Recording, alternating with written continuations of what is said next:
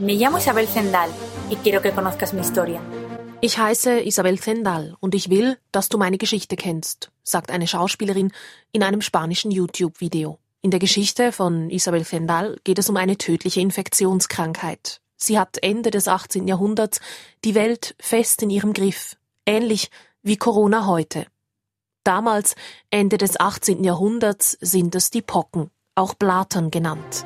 Siendo apenas una niña, mi madre falleció de viruela, una de las enfermedades más letales en la historia de la humanidad. Als ich noch ein Kind war, starb meine Mutter an den Pocken, eine der tödlichsten Krankheiten der Geschichte, sagt die Isabel aus dem Video. Die historische Figur Isabel Zendal gab es wirklich. Die spanische Krankenschwester spielte eine entscheidende Rolle im Kampf gegen die Pocken. Anfang des 19. Jahrhunderts starten die Spanier eine Impfexpedition im Auftrag des spanischen Königs. Es ist die erste interkontinentale Impfkampagne und Isabel Zendal die erste Krankenschwester auf internationaler Mission.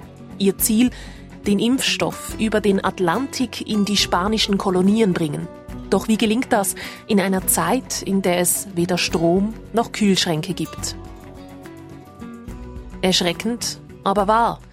Das Pockenvirus wird von den Spaniern in lebenden Körpern transportiert, in den Körpern von 22 Waisenkindern. Waisenkinder hatten keine Rechte in dieser Zeit. Man hat sie einfach für die medizinische Forschung nutzen können, weil eben auch niemand da war, der sich für ihre Rechte eingesetzt hat und der sie geschützt hat. Sagt die Expertin. Die spanischen Ärzte, die Waisenkinder, die Krankenschwester Isabel Zendal. Sie retten unzähligen Indigenen das Leben, und doch wurde Isabel Zendal von der Medizingeschichte lange vergessen. Zu Unrecht. Das ist die Zeitblende über Isabel Zendal und die Pockenimpfung. Ich bin Teresa Delgado.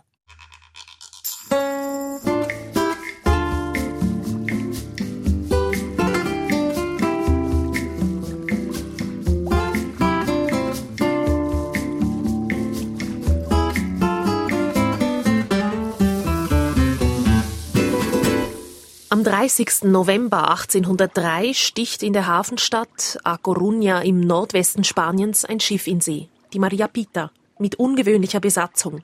An Bord befinden sich spanische Ärzte, über 20 Waisenkinder und die Krankenschwester Isabel Zendal. Sie sind unterwegs im Auftrag des spanischen Königs unter der Leitung des Mediziners Francisco Javier de Balmis. Denn Balmis hat 1803 eine verrückte Idee. Er will die Pockenimpfung nach Mittel- und Südamerika bringen. Über den Atlantik im frühen 19. Jahrhundert kein leichtes Unterfangen. Hola, ¿qué tal? Die spanische Journalistin Maria Solar hat 2017 einen historischen Roman geschrieben über die Pockenimpfung und Isabel Zendal. Als studierte Biologin weiß Maria Solar genau, was damals die Herausforderungen bei der Pockenimpfung sind. Das Problem dabei, die Impfung bis nach Amerika zu bringen, ist das gleiche, das wir heute mit Corona haben, etwa beim Pfizer-Impfstoff. Der Impfstoff muss gekühlt werden, aber damals gab es noch keine Kühlschränke. Also transportierte man das Pockenvirus in lebenden Körpern mittels Impfung. Die Spanier benutzen Jungen im Alter von drei bis neun Jahren. Die Waisenkinder sind lebende Transportmittel für den Impfstoff. Sie bilden eine Impfkette. Die Medien berichten. Die spanische Zeitung Gaceta de Madrid schreibt am 27. Dezember 1803 Die Korvette Maria Pita ist aufgebrochen mit mehreren Ärzten und 21 Kindern. Nacheinander werden die Kinder geimpft auf der Überfahrt, von Arm zu Arm. Dies hält die Impfflüssigkeit frisch und unverändert. Daniela Angeter, Medizinhistorikerin an der Österreichischen Akademie der Wissenschaften, erklärt, wie genau die Spanier die Impfkette bilden. Erst infizieren sie ein Kind mit dem Pockenvirus. Und im Prinzip hat das so funktioniert, dass sich dadurch da mehrere Pusteln gebildet haben.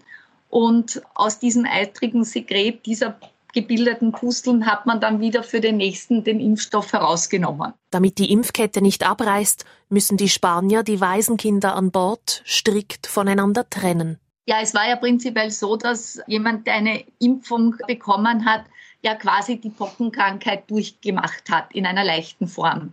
Das heißt, man wollte verhindern, dass jemand, der jetzt gerade die Immunisierung durchmacht, in dieser Zeit bereits einen äh, noch nicht geimpften ansteckt. So die Medizinhistorikerin. Für die spanischen Ärzte ist es ein Wettlauf gegen die Zeit. Die Waisenkinder dürfen sich gegenseitig nicht zu schnell anstecken, sonst droht die Impfkette abzureißen, noch bevor das Schiff den amerikanischen Kontinent erreicht. Und hier kommen wir zu Isabel Zendal. Isabel war zuständig für die Kinder, für jedes Einzelne. Sie pflegte die Kranken und trennte sie von den Gesunden. Das war nicht einfach, denn das Schiff war sehr klein. Der Chefarzt entschied sich lieber für ein schnelles Schiff statt für ein großes rápido, pero no muy grande. Sagt Autorin Maria Solar. Die Spanier reisen also Richtung Amerika mit einem Impfstoff an Bord und mit einer tödlichen Krankheit im Gepäck, dem Pockenvirus. Weshalb aber starten die Spanier überhaupt diese Impfkampagne zur See, die erste in der Geschichte? Jahrhunderte zuvor hatten britische und spanische Eroberer die Pocken schon einmal in die neue Welt gebracht, auf ihren Schiffen eine unsichtbare, tödliche Gefahr eingeschleppt.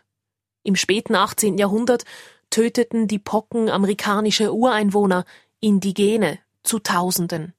In manchen Gegenden Südamerikas werden damals laut Historikerinnen bis zu 90 Prozent der Bevölkerung von den Pocken dahingerafft. Denn die Indigenen haben kaum Abwehrkräfte gegen die fremde Seuche. Doch dann kommt Hoffnung auf. Ein englischer Landarzt erfindet 1796 die Pockenschutzimpfung. Edward Jenner. Radio SRF widmet Jenner 2008 ein Porträt, erklärt, wie genau er die Schutzimpfung entdeckte. Der englische Landarzt Edward Jenner, glatt rasiert und mit halblangem welligem Haar, nickt dem Bauernsohn James Phipps aufmunternd zu. Der achtjährige Junge hält dem Arzt seinen rechten Arm hin. Jenner ritzt mit einem Skalpell zweimal den Oberarm. Dann berührt der Arzt die frischen Wunden mit einer Nadel. Er hat sie vorher in eine offene Pockennarbe an der Hand der Melkerin Sarah Nams, die an Kuhpocken erkrankt ist, getupft und überträgt so eine winzige Menge der Flüssigkeit auf den kleinen James. Der junge James überlebt die Infektion mit den Kuhpocken und wenig später auch eine zweite, diesmal mit den tödlichen Menschenpocken. Die Schutzimpfung war geboren. Und Jenner wurde berühmt. Die Geschichte des englischen Arztes, der die Pockenimpfung entdeckte, ist weltbekannt, die der spanischen Krankenschwester Isabel Zendal bisher kaum. In ihrem Roman Los Niños de la Viruela, die Pockenkinder, beschreibt Maria Solar die Pockenimpfexpedition der Spanier. Es ist die erste Impfkampagne zur See und Isabel Zendal die erste Krankenschwester der Geschichte auf internationaler Mission. 1950 wurde sie von der Weltgesundheitsorganisation WHO für ihre Verdienste anerkannt. Warum also ist die spanische Krankenschwester auch heute noch eine weitgehend unbekannte Figur? Weshalb hat die Medizingeschichte sich nie wirklich mit ihr befasst? Isabel haben wir vergessen, weil ihr Name verloren ging. Wir kennen sie unter bis zu 33 verschiedenen Namen. Sagt Autorin Maria Solar. Schuld sei Francisco Javier de Balmis, der Chefarzt, der die Impfexpedition leitete. Ich glaube, Balmis ist schuld. Und es lag auch daran, dass Isabel eine Frau war. Um 1800 galten Frauen als weniger wichtig. Ich erkläre mir das so. Isabel riefen auf dem Schiff einfach alle Isabel. Die anderen waren Herr Dr. Grajales oder Herr Dr. Salvani. Balmis schreibt in seinen Aufzeichnungen Sendal mal mit C, mal mit Z. Zendaya, Zendaya, López, Zendaya, Gómez, Zendaya, o sea, se fue haciendo un lío, ¿no? Er machte ein Durcheinander. Auch die fehlende Anerkennung für den Pflegeberuf dürfte eine Rolle gespielt haben, sagt die Medizinhistorikerin Daniela Angetter. Grundsätzlich hat man in der medizinischen Wissenschaft ja sehr lange eigentlich nur als Protagonisten die Ärzte gesehen. Das heißt, man hat immer die Ärzte in den Vordergrund gestellt und dass sehr, sehr, sehr viele Pflegerinnen, Krankenschwestern auch hervorragende Leistungen gebracht hat, das ist eben in der Rezeption lange Zeit untergegangen. Und vermutlich ist es auch Isabels sozialer Status, der die spanische Krankenschwester lange in die Vergessenheit verbannt. Isabel stammte aus einfachen, ärmlichen Verhältnissen, anders als die Ärzte auf dem Schiff. Zu Hause in A Coruña leitete Isabel zwar ein Waisenheim, doch Autorin Maria Solar warnt davor, dies überzubewerten. Klar, ein Direktor eines Waisenheims ist heute etwas anderes. Aber damals war das nicht das Gleiche. Isabel arbeitete viel. Sie nähte, sie wusch, sie schaute zu den Kindern. Sie verdiente nicht viel. Und doch zeigten die Quellen, dass Chefarzt Balmis Isabels Arbeit an Bord des Impfschiffs sehr geschätzt habe, sagt die Autorin. Er habe bewundert, wie aufopferungsvoll die Krankenschwester die Waisenkinder auf dem Schiff pflegte während der ganzen Atlantiküberfahrt, mehr als zwei Monate lang. Isabel los cuidaba Isabel kümmerte sich Tag und Nacht um die Kinder. Als Balmis in Amerika ankam, schrieb er in einem Brief, Isabel sei selber fast krank geworden. Rund um die Uhr schaute sie zu den Kindern. Balmis selber formuliert es so. Die arme Direktorin, die übermäßige Arbeit und die Strenge der verschiedenen Klimazonen, durch die wir gereist sind, haben sie ihre Gesundheit völlig verlieren lassen. Tag und Nacht hat sie unermüdlich die ganze Zärtlichkeit der empfindsamsten Mutter auf die kleinen Engel in ihrer Obhut ausgegossen. Sie hat ihnen bei ihren ständigen Krankheiten voll und ganz beigestanden.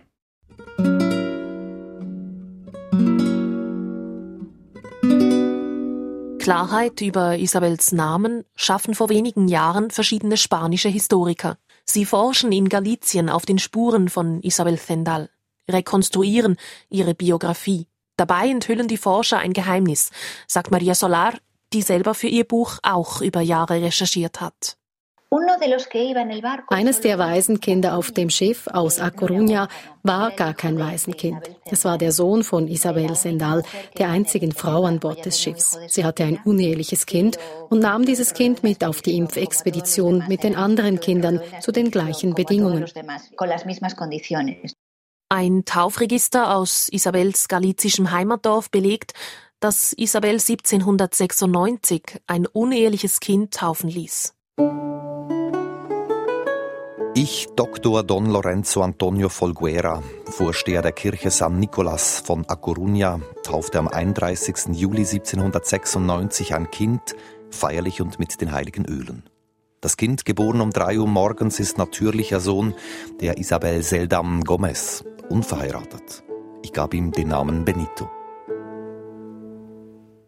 Auf die gefährliche Reise über See nach Amerika nahm Isabel ihren kleinen Sohn Benito nicht ohne Grund mit. Balmis versprach Isabel Papiere, damit sie bei der Expedition mitmachte. Er versprach ihr Papiere, die aus ihrem unehelichen Sohn ein Adoptivkind machten. Damit habe der Chefarzt Isabel Zendal geholfen, ihre Ehre zu retten und machte möglich, dass die Krankenschwester nach der Impfexpedition jährlich eine kleine Rente beziehen konnte für ihr Kind. Nach der Impfexpedition bleiben Isabel Zendal und ihr Sohn Benito in Mexiko. Dort verliert sich nach 1811 jede Spur der beiden.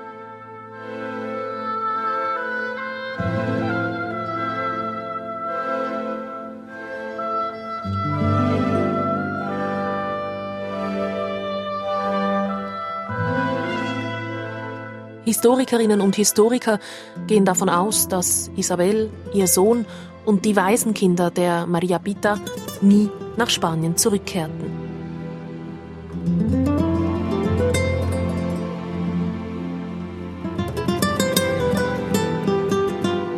Die spanische Impfexpedition ging nach drei Jahren erfolgreich zu Ende. Balmis kehrte 1806 nach Spanien zurück. Er hatte die Welt einmal umrundet, von Südamerika bis nach Macau, zu den Philippinen und zurück nach Spanien.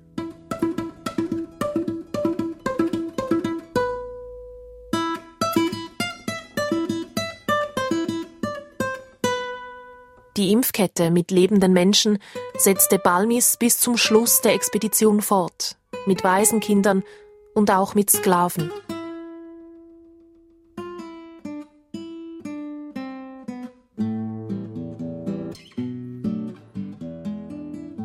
José Salvani, ein weiterer spanischer Arzt der Besatzung der Maria Pita, ging in Venezuela von Bord und impfte jahrelang zu Land weiter.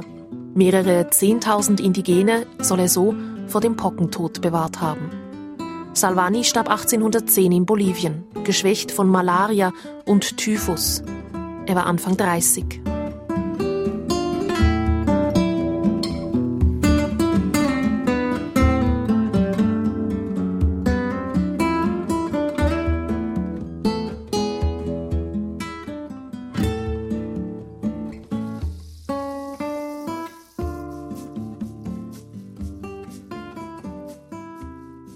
die Besatzung der Maria Pita. Balmis, Salvani, Fendal und die Waisenkinder brachten also erstmals einen Impfstoff über den Atlantik. Es ist ein denkwürdiges Ereignis der Medizingeschichte. Also natürlich kann man sagen, es war sicher eine Sensation oder wie es Alexander von Humboldt später mal bezeichnet hat, es war eine der denkwürdigsten Ereignisse in der Geschichte.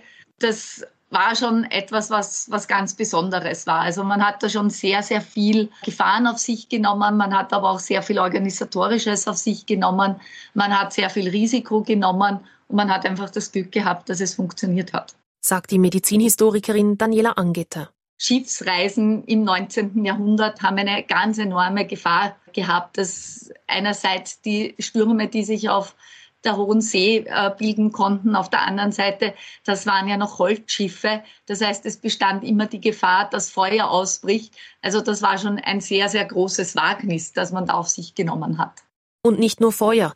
Auch Unwetter und Stürme bargen tödliche Gefahren bei Schifffahrten in dieser Zeit. Doch die Medizinhistorikerin betont auch, der Schutz vor den Pocken sei keine rein europäische Geschichte. In China hat man schon vor rund 2000 vor Christus damit begonnen, gegen Pocken zu immunisieren. Also man hat da Pockenkruststückchen, die Krusten vom Pockenkranken einfach zermalmt und sich in die Nase gesteckt. Und auch in Indien hat man schon also vor 2000 Jahren begonnen, sich gegen die Pocken zu immunisieren. Und Anfang des 18. Jahrhunderts kam das dann eben auch nach England. Und von dort hat sich es nach Europa weiter verbreitet. Das Wissen aus Asien habe entscheidend dazu beigetragen, dass Edward Jenner die Pockenschutzimpfung entwickeln konnte. Und zur Impfexpedition der Spanier nach Übersee. Kritisch sieht die Medizinhistorikerin den Einsatz der Waisenkinder für medizinische Zwecke. Waisenkinder hatten keine Rechte in dieser Zeit. Man hat sie einfach für die medizinische Forschung nutzen können, weil eben auch niemand da war, der sich für ihre Rechte eingesetzt hat und der sie geschützt hat.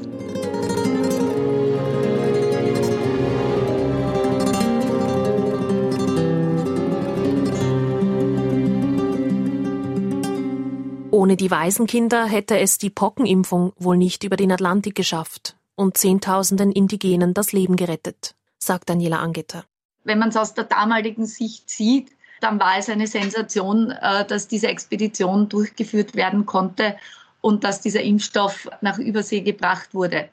Wenn man es natürlich aus heutiger Sicht sieht, dann haben wir als Historiker in unserem Blickfeld ja stets auch die medizinischen Versuche, die im Nationalsozialismus durchgeführt wurden.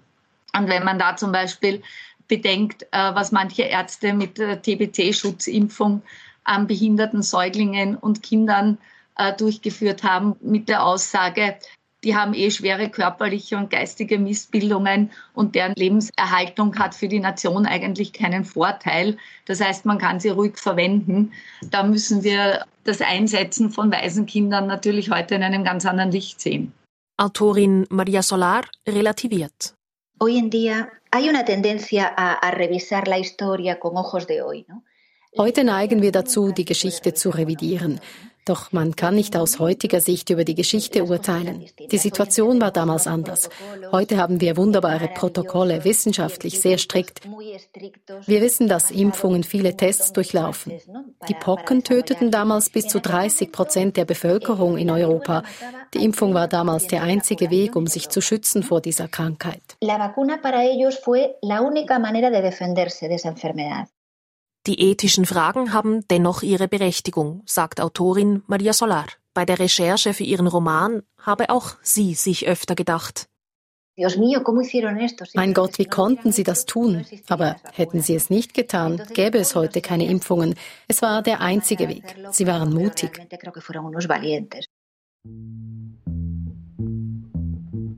Isabel Zendal, Balmis und die anderen, sie benutzten Waisenkinder für ihre Zwecke und waren doch Pioniere der Medizin, der Virologie. Sie kämpften gegen ein unsichtbares Virus. die Impfung als Schutz zur Rettung von Leben.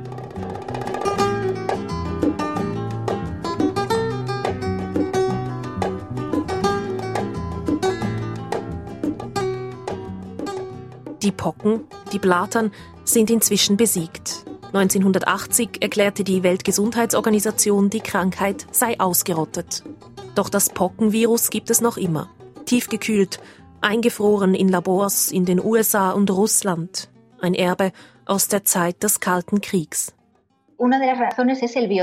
Ein Grund ist Bioterrorismus. Falls uns irgendeine Terrorgruppe mit den Pocken attackiert, brauchen wir Virusproben, damit wir eine Impfung entwickeln können. Die Impfung ist immer unsere Verteidigung gegen diese Krankheiten. Und Isabel Fendal?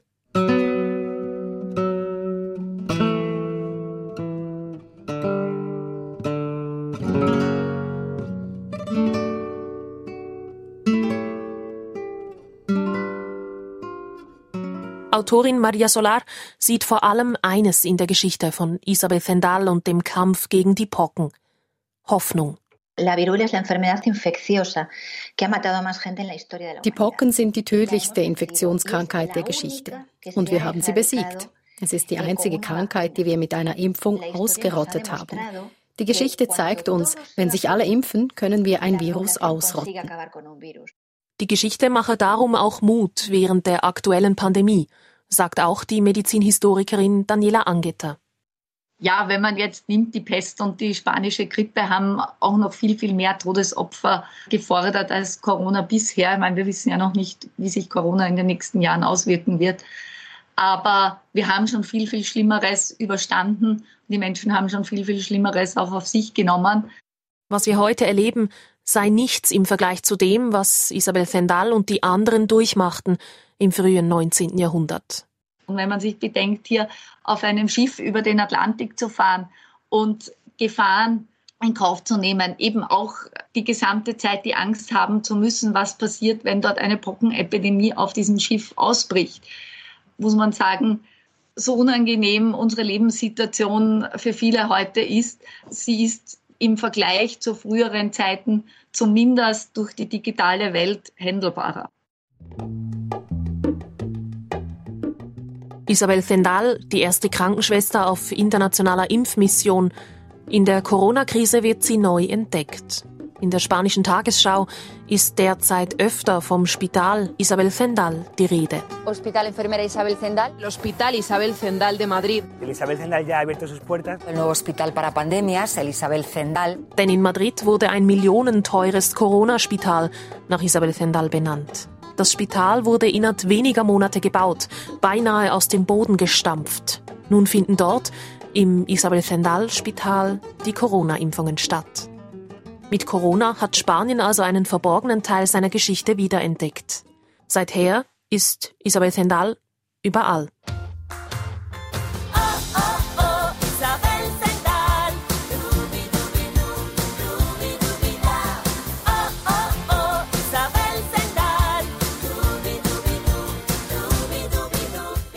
Im spanischen Fernsehen werden sogar in Kindersendungen Lieder über die mutige spanische Krankenschwester gespielt.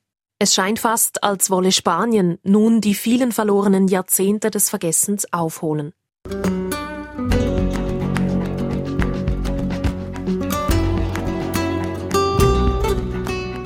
Vielleicht wird Isabel Zendal doch noch weltberühmt. Bei Autorin Maria Solar klingelt jetzt ständig das Telefon. Sie bekommt Anrufe aus aller Welt de Argentina, de México. Auch das Schweizer Radio rief an für diese Sendung. Sí. Das war die Zeitblende über Isabel Zendal und die Pockenimpfung. Am Mikrofon verabschiedet sich Teresa Delgado.